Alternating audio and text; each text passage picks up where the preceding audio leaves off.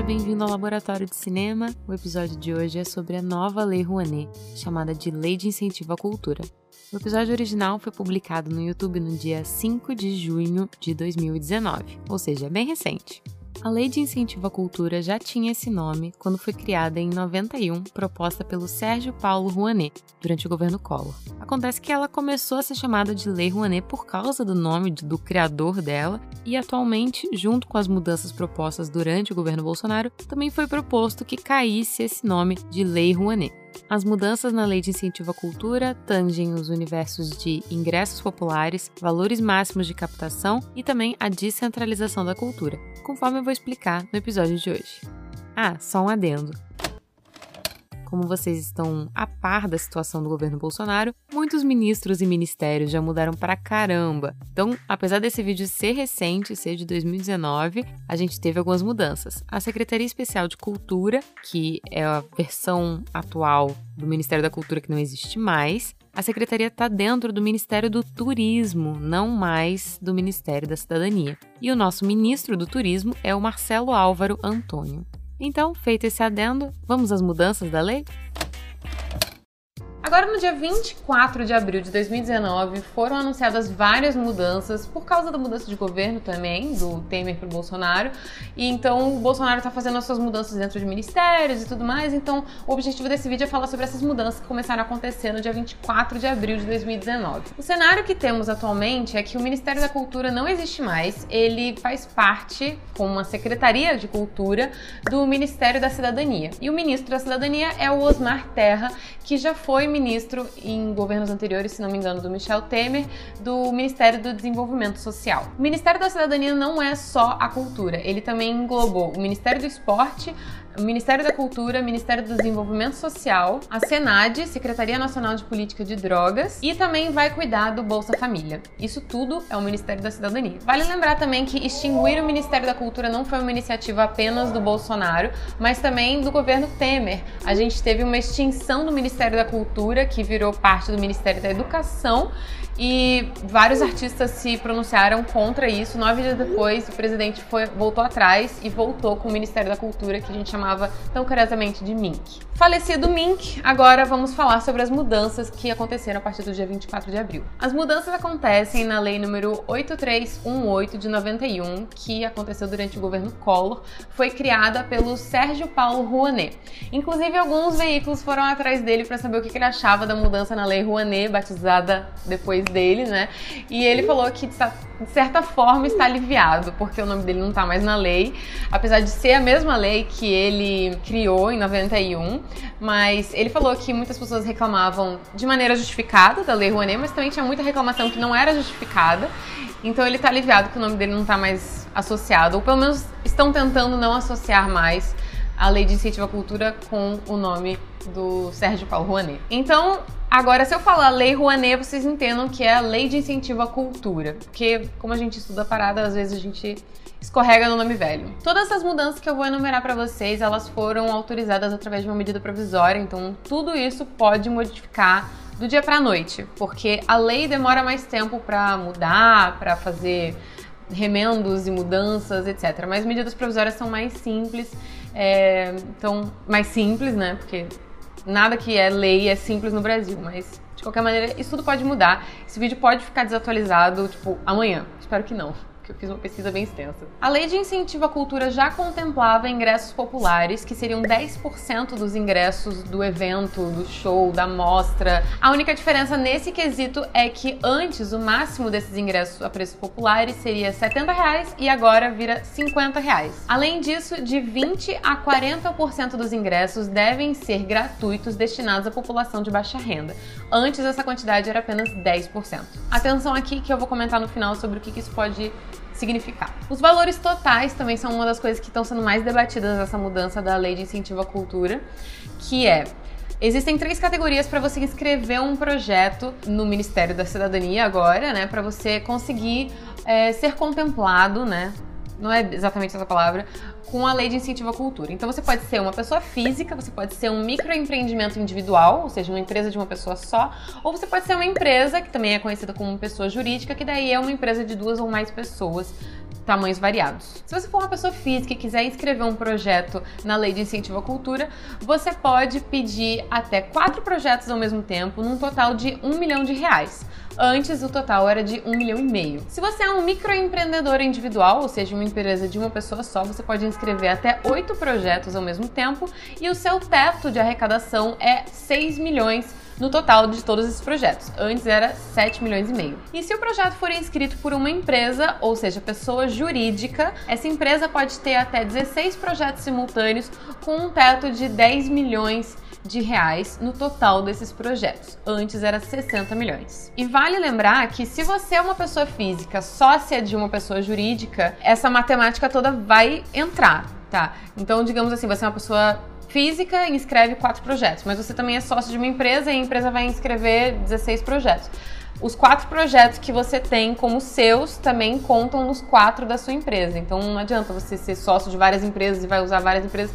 Vai diminuir a quantidade de projetos aprovados por pessoa, por proponente. Dentro dessas mudanças, a gente tem algumas exceções que não se limitam nesses tetos que eu mencionei do total dos projetos inscritos. Essas exceções são conservação e construção de equipamento cultural, que são equipamentos culturais, Luli, salas de cinema, teatro, centros culturais, bibliotecas, todo tipo de estrutura física onde você consome cultura. Também temos uma exceção para museus e memória. E atenção, Museu Nacional que pegou fogo, entra dentro dessa exceção, não vai ter esse limite de teto para o projeto de lei de incentivo à cultura. Também fazem parte das exceções patrimônios culturais, materiais e imateriais. Os patrimônios culturais materiais são coisas que são palpáveis, são bens, e daí alguns exemplos que eu trouxe para vocês é o Centro Histórico de Ouro Preto, em Minas Gerais, o Museu Histórico Nacional, que eu acabei de mencionar, o Pelourinho e a Universidade Federal do Paraná. Já os patrimônios culturais imateriais são coisas que não são palpáveis, mas são importantes pela sua história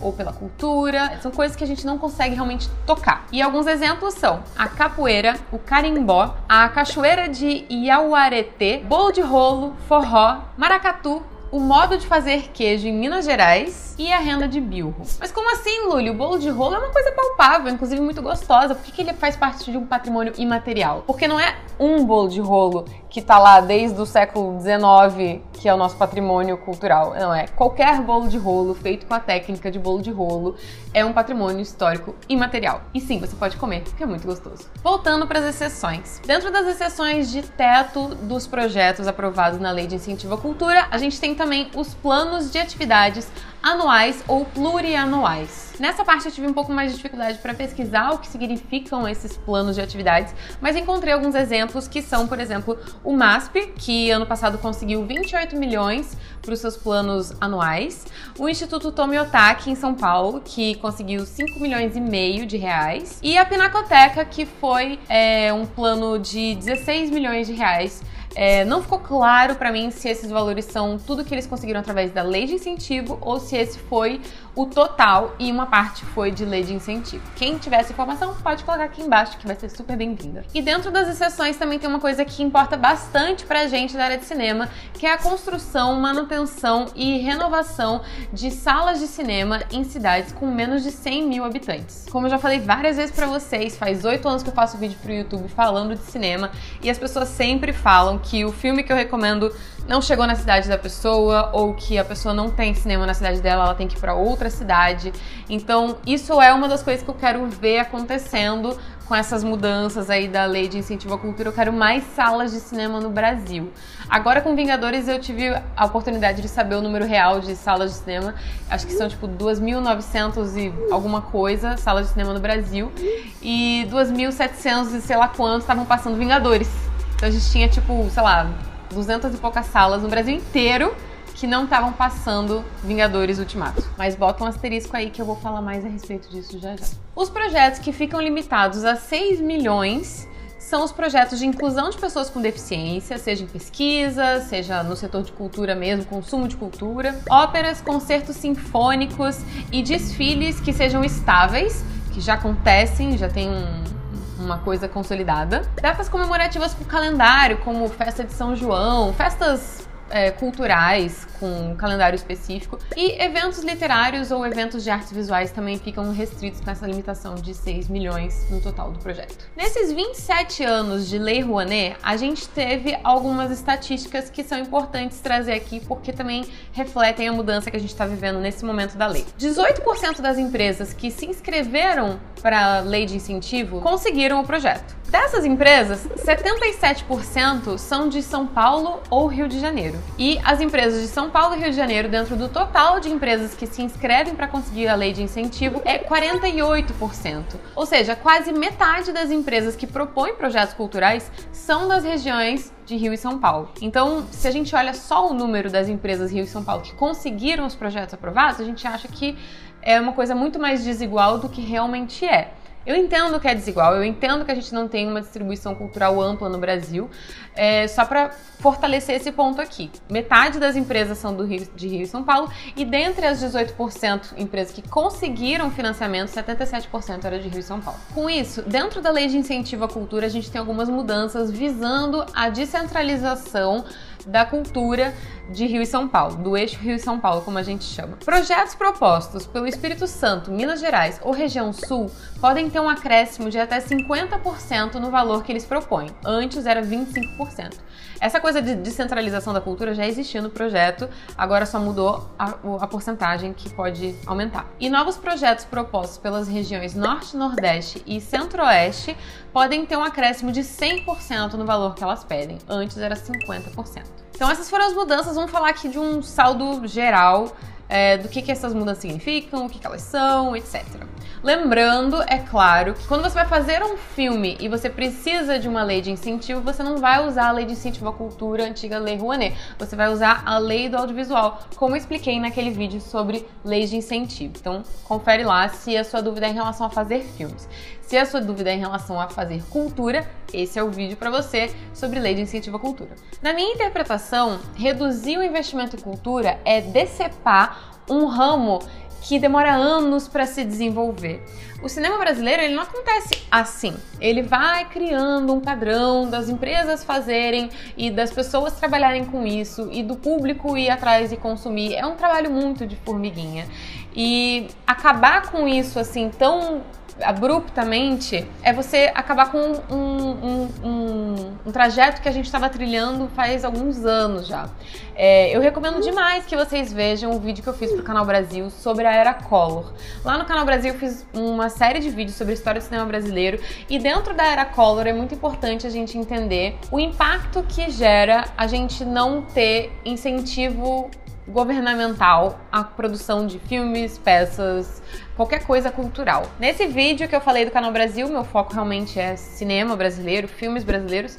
Então eu quero destacar essa diferença, né? Que a lei de incentivo à cultura não é para fazer filme. Última vez que eu falei isso, prometo. mas o que a gente pode esperar a partir dessas mudanças na lei de incentivo à cultura? Eu acho que a gente pode esperar menos eventos culturais grandes, mas devo ressaltar aqui que existe um estudo de 2016 que fala que 70% dos projetos propostos são de pequeno porte, são de 500 mil reais para baixo. Então, esses 30% dos projetos grandes a gente vai ver diminuídos. Eu acho que a gente também vai ver ingressos mais caros, independente do tamanho do evento, porque lembra que eu falei para vocês lá no começo do vídeo que eu ia mencionar aquilo? A gente ter mais ingressos gratuitos e mais ingressos a preço popular significa que os ingressos normais vão aumentar o preço. Porque o produtor cultural ele tem que pagar a conta. O governo não está dando subsídio para esse ingresso. Digamos que o seu ingresso custa 200 reais e para cada ingresso de 50 reais que você vende, o governo vai te dar 150 reais. Não vai ser assim. Então você vai ter que fazer a matemática para que equilibre. Então quem está pagando o ingresso, seja inteira ou seja meia, isso daí já é questão para outro vídeo que eu também já fiz. É, essa pessoa que vai pagar o ingresso no valor cheio, ela vai pagar também por esses ingressos de de baixa renda e preços populares. Então, isso, a, o aumento da quantidade de ingressos gratuitos pode significar um aumento do preço dos ingressos para quem paga o valor integral. Não quero que as pessoas me entendam como se eu não quisesse que as pessoas tivessem acesso à cultura. Eu quero que todo mundo tenha acesso à cultura. Só que a gente vive num mundo que é movimentado por dinheiro e a cultura é uma indústria. A cultura tem que ser uma indústria para que a gente tenha profissionalismo. E, inclusive, já vou falar mais sobre isso. Mas o que mais a gente pode esperar também? Eu espero realmente que a gente tenha uma melhoria e um aumento no número do equipamento cultural. Como eu falei para vocês, mais salas de cinema, mais teatros, mais bibliotecas, mais eventos culturais, centros culturais. Então, é uma faca de dois gumes, porque a gente vai ter mais equipamento cultural Porém, o que a gente vai mostrar ali? Quais são os tipos de projetos que vão poder passar nesse teatro ou passar nesse cinema? Novamente, né? Fazendo a diferença entre a lei do audiovisual e a lei de incentivo à cultura. Então, não sei exatamente o que, que a gente vai ter. Talvez a gente tenha um monte de salas de cinema em cidades pequenas do país passando mais Vingadores, sabe? Então, não sei o que isso pode significar no longo prazo. Espero realmente que a gente tenha mais salas de cinema espalhadas pelo Brasil. É isso que eu mais quero desde que eu comecei a fazer vídeo e comecei a ter contato com uma cultura, com uma realidade que é diferente da minha. E é sempre bom lembrar que a cultura gera emprego. A cultura não paga só o salário do artista milionário que tá lá no palco. Ele paga também todas as pessoas que estão ali montando cabo, microfone e luz, e a faxineira do teatro, a faxineira do cinema, a pessoa que trabalha na bilheteria, a pessoa que limpa o banheiro do cinema ou do teatro ou do show, a pessoa que instala o banheiro químico do show que você vai. Todas essas pessoas estão sendo empregadas por causa da cultura. Então, se a gente extingue a cultura, a gente também está extinguindo uma tonelada de empregos. Eu não tenho os valores exatos aqui sobre os, os, empregos que são gerados diretamente pela cultura, mas é muita coisa. Toda vez que você vai num evento cultural, você tem contato com pelo menos cinco pessoas que estão trabalhando ali. Você não vai ter contato com o artista que está lá cantando no microfone, mas você vai ter contato com a pessoa que abre a porta para você, com a pessoa que está limpando o chão que você está pisando e tudo isso. Então é importante lembrar sempre que a cultura gera muito emprego. E daí eu fiz uma pesquisa para saber quanto que custa abrir uma sala de cinema, porque eu vi essa redução do valor e tudo mais. Eu fiquei pensando, será que isso dá para abrir uma sala de cinema? Me levantou uma questão um pouco mais alarmante até, porque sim, com o valor da Lei Rouanet é possível abrir uma sala de cinema. O problema é manter ela depois. De acordo com o site, todas as fontes que eu peguei eu cito aqui embaixo na descrição, tá? É, eu peguei uma fonte do Sebrae que fala mais ou menos com, quanto que custa para abrir a sua própria sala de cinema se você é um empreendedor, você quer abrir o seu próprio negócio. O investimento inicial é de 67 mil reais sem mais nada além do cinema. Tipo assim, sem pipoca, sem refri, sem nacho, sem churros, sem 3D, sem óculos. Só a estrutura do cinema. Sala de cinema, equipamento de som, projetor e a estrutura mesmo. As poltronas. 67 mil reais é o valor de abrir uma sala de cinema. E por mês você tem que ter um investimento, um giro de capital de pelo menos 19 mil reais para manter o seu cinema funcionando. Lembrando que isso não inclui gastos com comida, 3D e commodities que as pessoas gostam quando elas vão no cinema. Se você tem duas opções de sala de cinema, uma que não tem nada disso e outra que tem, você provavelmente vai optar pela que tem. Mais conforto, mais qualidade no filme, mais experiência mais imersiva. Então o setor exibidor ele não gasta só esses 60 67 mil reais de investimento inicial e 19 mil mensal. Ele tem um gasto muito maior do que isso. Ah, e para falar em experiência imersiva, é, eu encontrei uma matéria que fala que a, o IMAX, que é essa empresa de ultra qualidade, mega tela, tem agora uma, um serviço que você pode fazer o seu IMAX em casa. Você pode ter uma sala de cinema de 7 a 18 pessoas e o seu investimento vai ser de apenas 400 mil dólares que significa mais ou menos 1 milhão e 300 mil reais. Mas não se preocupa, se você quiser uma sala um pouquinho maior, que você tem muitos amigos e tal, 40 pessoas na sala de cinema, o investimento fica sendo de 3 milhões de reais. Para uma sala de IMAX, que não inclui comida. Pipocas, refrigerante, nada disso. Baldinho do combo, não inclui. Então, sempre que a gente pensar que o ingresso do cinema tá caro, ou que na minha cidade só passa Vingadores, lembra também da galera do setor exibidor. Eles são empreendedores, eles são comerciantes. É óbvio que ninguém está fazendo isso de caridade. É uma empresa, uma indústria. Sim, o cinema tem que ser uma indústria.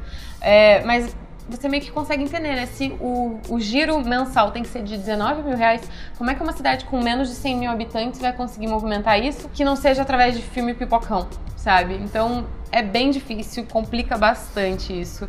Realmente não existe uma resposta certa. Tô jogando vários problemas para vocês, para vocês ficarem desgraçados da cabeça que nem eu.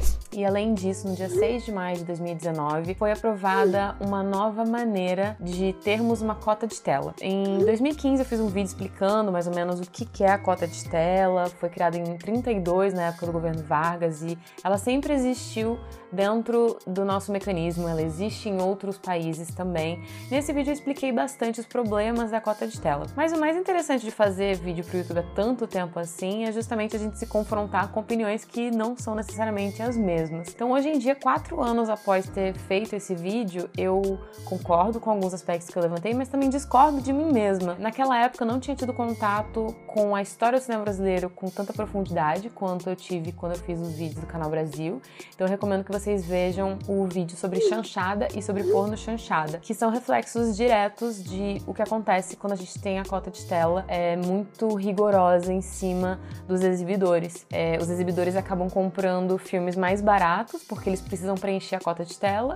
Então, os filmes mais baratos eles não são geralmente os melhores filmes de qualidade, de arte. Então, a gente começa a ter um segmento de cinema brasileiro que não é tão legal, que não é realmente artístico, né? Então, recomendo que vocês, além de verem esse vídeo de 2015 explicando um pouco sobre cota de tela, cinema de rua, é, os vídeos do canal Brasil também. Falando sobre a cota de tela nesse momento, como os decretos eles são assinados anualmente, o Temer, quando saiu do poder, decidiu não assinar o decreto relacionado à cota de tela de 2019.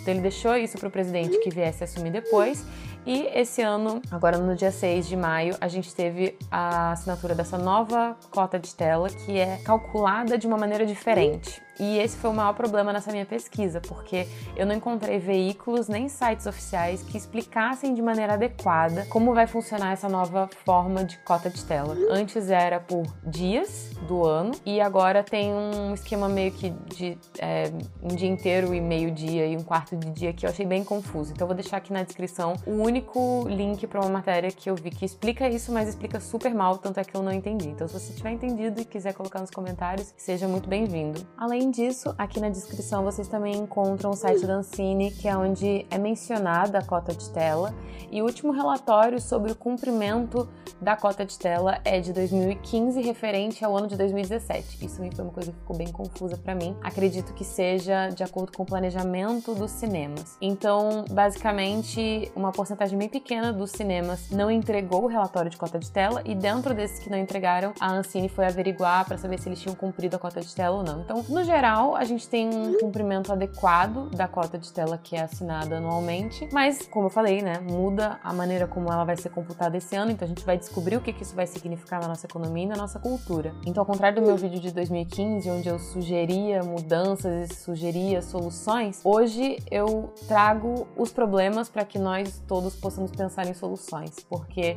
é, não existe uma solução que atenda ao produtor, ao exibidor e ao consumidor. Então a gente fica num grande dilema a respeito disso. A cota de tela pode ser benéfica, mas no geral eu ainda tenho minhas ressalvas em relação a ela.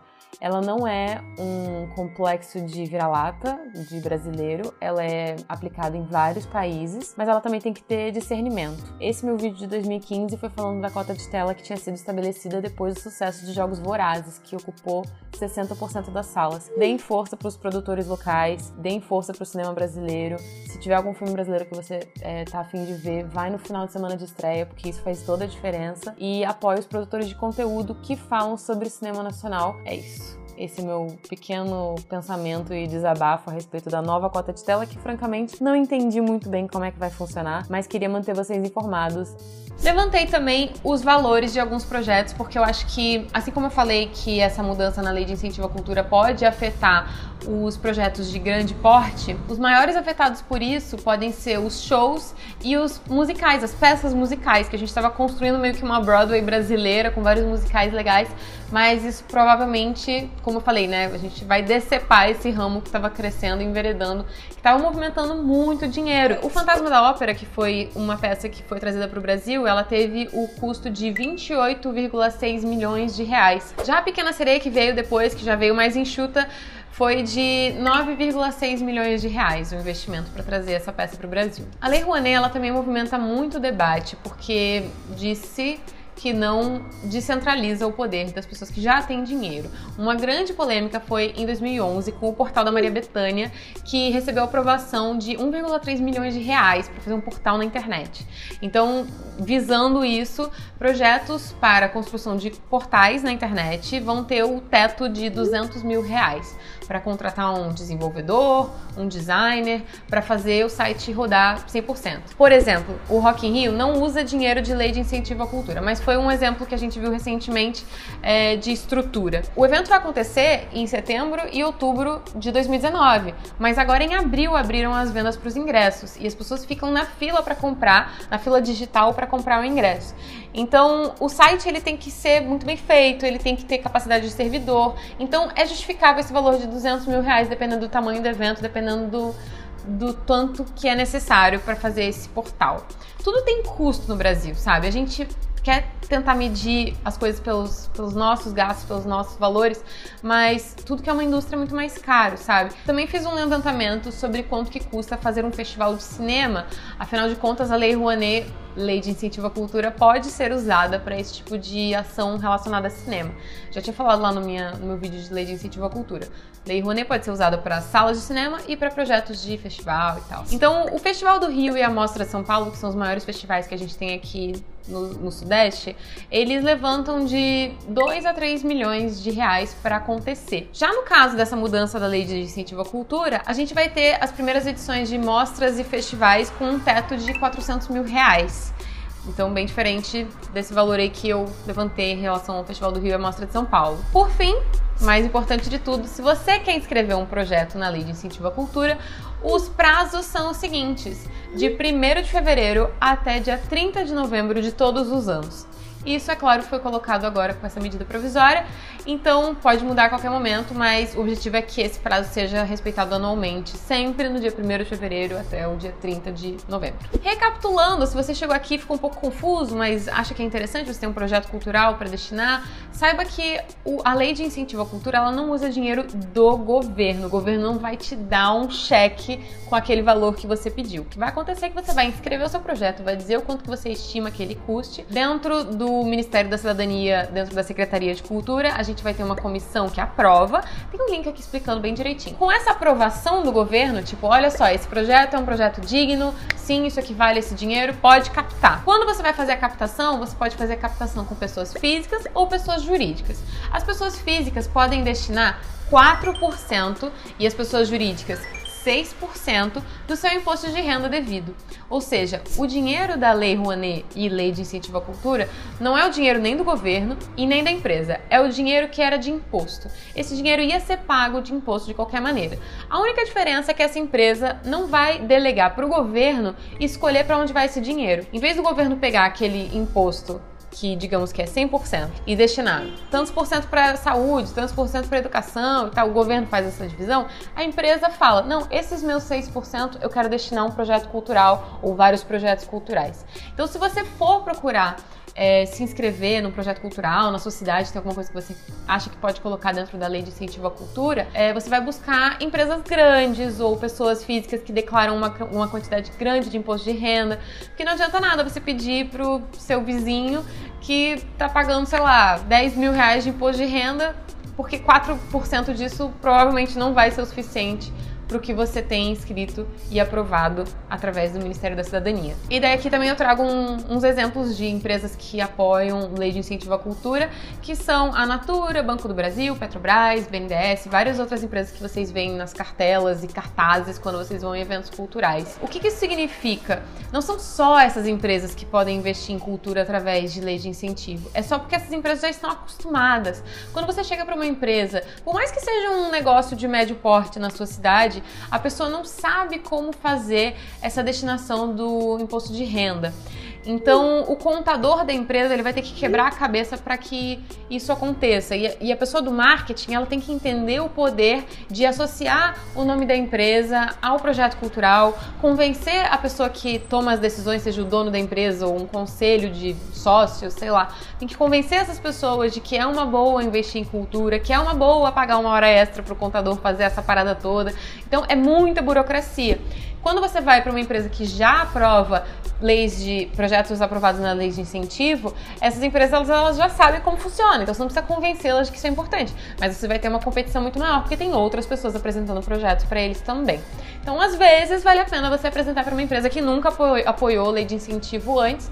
E aqui embaixo na descrição tem vários links para você se informar, inclusive um link que é meio que explicativo para empresas. Por que, que a sua empresa deve investir em lei de incentivo à cultura? Basicamente, esse é o momento cultural que estamos vivendo. É, o Ministério da Cultura não existe, agora nós respondemos ao Ministério da Cidadania com várias outras prioridades ali junto. Então, não sei exatamente o que esperar, mas era essa situação que eu queria apresentar para vocês. Se vocês estudam é, alguma área relacionada à cultura, ou se você é um incentivador da cultura dentro da sua cidade, dentro da sua região, é importante ficar sabendo sobre todas essas mudanças que a gente está tendo na Lei Rouanet, que agora vira Lei de Incentivo à Cultura, e também pensar a respeito dos impactos que isso vai gerar na nossa movimentação cultural. Eu acho que as pessoas elas têm que perder um pouco desse pensamento de que artista tem que trabalhar passando fome, ou que o artista que é digno é o artista que vende miçanga na praia, sabe? O artista que fica rico com o próprio dinheiro tem o seu próprio mérito também. Se você admira um médico que tem o seu próprio consultório, por que você não vai admirar um artista que também conseguiu comprar uma casa, conseguiu comprar uma gravadora, sei lá, sabe? Então a gente tem que repensar um pouquinho a valorização do artista. É, a gente tem o hábito de valorizar só o artista que está passando fome e demonizar justamente as leis de incentivo porque estão dando dinheiro para pessoas que já têm dinheiro. Pois é, mas os shows eles não têm que ser feitos para se pagarem, eles têm que ser feitos para gerarem dinheiro, para movimentar, porque eles geram emprego nisso tudo também. Então pensemos um pouco melhor a respeito da nossa forma de encarar a cultura, os artistas e as leis de incentivo no Brasil. Também quero fazer um adendo, já que estamos falando de pauta quente, no dia 24 de abril de 2019 foram anunciadas essas mudanças na Lei Rouanet que virou lei de incentivo à cultura, no dia 24 de abril também foi anunciado uma paralisação geral da Ancine. O diretor da Ancine fez uma paralisação, é, escreveu um papel lá desse, desse negócio burocrático aí, paralisando todas as atividades da Ancine por pedido do, do Tribunal de Contas da União por irregularidades ou porque o TCU pediu que a Ancine verificasse melhor a maneira como estão sendo coletados os impostos e distribuídos nas leis de incentivo. Então, tudo da Ancine está parado desde o dia 24 de abril. E se você estava querendo inscrever algum projeto, você vai ter que esperar porque está tudo paralisado indefinidamente. A gente não sabe quando é que vai voltar e não sei exatamente como é que vai ser isso tudo. Então, se eu descobrir alguma coisa no meio do caminho, eu conto pra vocês nos meus stories, no Instagram, no Twitter. Eu tô sempre falando sobre esse tipo de assunto. É um momento muito incerto pra cultura, mas isso não significa que você deva desistir do seu sonho de fazer o seu filme, de fazer o seu evento, sua peça, de ser ator, ser atriz. Nada disso. A cultura sempre teve o objetivo e o papel de desafiar o status quo, a sociedade, as coisas que são velhas e que não querem ser deixadas modificadas a cultura está aqui para fazer justamente esse caldo ferver, para a gente mexer na, nas ideias das pessoas e as pessoas começarem a pensar por si mesmas. É, a cultura faz parte da educação, a cultura faz parte da cidadania, mas é muito triste que a gente não tenha um Ministério da Cultura nesse momento. A gente tem uma Secretaria de Cultura. E é óbvio que em várias declarações do nosso novo governo, a gente viu que existe uma banalização das ciências humanas, especialmente das artes, e aí eu falo como cultura, é, justamente porque todos os investimentos para cultura, para as ciências humanas, estão sendo redirecionados para outras áreas que a gente não sabe exatamente quais são.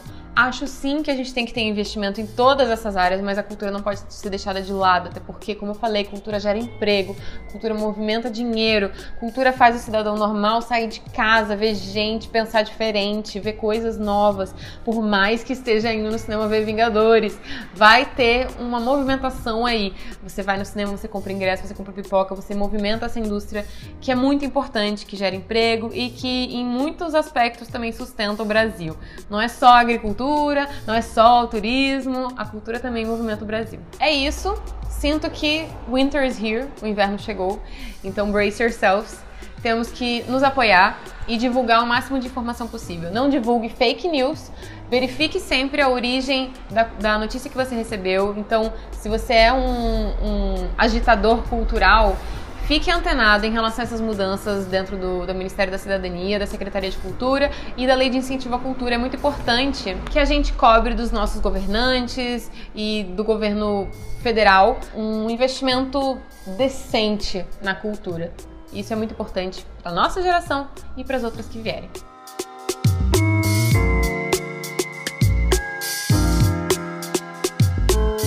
Eu acho interessante que no vídeo da nova Lei Rouanet eu já fiz um adendo à minha mudança de opinião e, e coisas que mudam, né, conforme a gente vai estudando mais e tal. Então eu já fiz esse pequeno comentário sobre cota de tela, que será o tema do próximo episódio. Então já fica aí um pequeno spoiler a respeito de coisas que mudaram aí de cota de tela. E outra coisa interessante também é que esse vídeo ele foi publicado em junho de 2019 e no final do ano foi quando aconteceu o Festival do Rio. O Festival do Rio é um dos maiores festivais do Brasil e ele normalmente acontece em outubro. Só que por causa de vários problemas de cortes na arrecadação, empresas que pularam fora do financiamento do festival, ele teve que acontecer através de financiamento coletivo e ele passou a data para dezembro. Então isso muda completamente a maneira como como o festival está inserido no mercado, existe um calendário global, porque o filme, é, independente da nacionalidade, ele vai passando de festival em festival. Então, quando um festival muda de data ou deixa de acontecer, ele já perde aquela, aquele espaço na agenda de quem faz o filme. Então, eu fiz uma entrevista também com uma das criadoras do festival Animamundi, que é um festival especializado em animação, é um festival qualificativo também para o Oscar, né? O Oscar de animação, é, se você vence o prêmio do Animamundo, você está qualificado a concorrer no Oscar de animação. Então eu fiz uma entrevista com uma das criadoras do festival, que também aconteceu através de financiamento coletivo, e ela explica também essa questão da, do calendário de festivais. O Festival do Rio foi um dos exemplos que eu trouxe aqui nesse vídeo sobre lei de incentivo à cultura, e mesmo assim, mesmo sendo um festival tão importante, um festival tão conhecido, mundialmente relevante, ele teve que ser feito através de financiamento coletivo porque ele corria o risco de não acontecer. Conforme eu falei para vocês, o próximo episódio vai ser sobre cota de tela, esse mecanismo aí criado durante o governo do Vargas e que já passou por várias modificações e é sempre um ponto de debate quando a gente tem um grande filme gringo estreando no Brasil. E eu também quero recomendar para você que assista ao vídeo lá no YouTube do canal Brasil sobre a era Collor, que foi justamente esse momento tão tenebroso na história do cinema brasileiro, onde a gente teve a extinção da Embrafilme, extinção de todos os mecanismos de fomento à produção audiovisual e a gente viveu aí uns dois, três anos bem complicados para o cinema. Eu já mencionei esse momento no primeiro episódio dessa temporada, mas então eu quero reforçar porque é muito importante saber a história do cinema brasileiro, então esses vídeos do YouTube do canal Brasil são vitais. Eu acho que essa temporada ela tá tendo um pouco menos propostas de exercício, um, diretas pelo menos, mas eu acho que existe um grande convite à reflexão. Mas se você quiser dar uma olhadinha na lei mesmo, na lei de incentivo à cultura, ler o texto da lei e tal, é sempre bem-vindo. Se familiarizar com alguns termos e tal, ler todos os links que eu deixo aqui na descrição de todos os episódios tem links úteis. Mas a gente também tá num momento muito específico, porque tá tudo parado, né? A gente tá no meio dessa pandemia de Covid, então, mesmo a lei de incentivo à cultura, que sofreu essas modificações, mas tá um pouquinho mais inteira do que a lei do audiovisual, conforme eu falei pra vocês no episódio passado, mesmo assim ela também tá muito paralisada, porque todo o país tá parado em função da pandemia. Enfim, por mais que já estejamos em 2020, ainda não entra na minha cabeça que a gente não tem um Ministério de Cultura. E isso é uma parada surreal para mim. Acho que quando o próprio Bolsonaro assumiu a presidência, ele imaginava que ele ia dar uma chacoalhada nas coisas, ia modificar tudo, mas obviamente não tinha como ele prever o tamanho da bagunça e do caos que se tornaria. Mas olha, esse governo dele tá entrando para a história em todos os sentidos negativos. Ah, e por fim, se você quiser assistir ao conteúdo desse episódio em vídeo, ele foi super editadinho, bonitinho, com várias ajudas visuais. Então é um vídeo que ele complementa bastante as informações que eu falo com imagens. Uma grande dificuldade que eu tive na época que eu fiz o vídeo sobre a nova Lei Rouanet, Lei de Incentivo à Cultura, foi justamente a pesquisa, porque poucos veículos estavam noticiando a totalidade do que mudava na lei. Eu acho que também por causa da política desse governo de desinformação, de fake news, de informações pela metade, fala uma coisa e depois volta atrás ou desmente, enfim. Então eu tive muita dificuldade de encontrar material bibliográfico para citar nessa pesquisa e é muito engraçado que quando você mexe com política, as pessoas elas sempre ficam muito inflamadas, né? Então, nos comentários do vídeo é possível ver que tem muita gente que se identifica mais com o lado da direita, criticando o fato de um dos links ser da Carta Capital, que é um veículo conhecidamente de esquerda, sendo que tem outros veículos que eu citei na minha pesquisa, justamente porque eu vi todos, de direita, de esquerda, de centro, de cima, de baixo, enfim. Então, se for ficar pelo menos uma mensagem aqui para vocês, que seja respirar fundo e ver o contexto de tudo, porque eu recebi muitos comentários xingando porque tinha um link ou outro link de algum veículo que a pessoa não gostava. E também quero chamar atenção para o fato de que esse assunto foi pouco noticiado com a profundidade que eu trouxe, porque justamente os veículos de notícia eles estão muito mais preocupados em dar o furo do que realmente explicar e destrinchar, entender e chamar especialistas para entender o impacto que isso vai causar. Então, eu não vi nenhum outro conteúdo que tivesse essa profundidade. Inclusive, o vídeo demorou um pouco a sair, né, depois da aprovação dessa modificação na lei, mas eu me orgulho demais dele, justamente porque ele foi um trabalho que nenhum outro canal do YouTube eu vi fazendo, pelo menos. E os veículos também não estavam indo tão a fundo na notícia, na informação nova. De qualquer forma, se você quiser me mandar a sua opinião sobre esse episódio, fala comigo lá no Twitter ou no Instagram, luliluck. O próximo episódio é sobre cota de tela e eu fico por aqui. Até o próximo episódio. Esse foi o Laboratório de Cinema, que tem curadoria e pesquisa por mim, Luísa Klazen, e edição de Nando Almeida.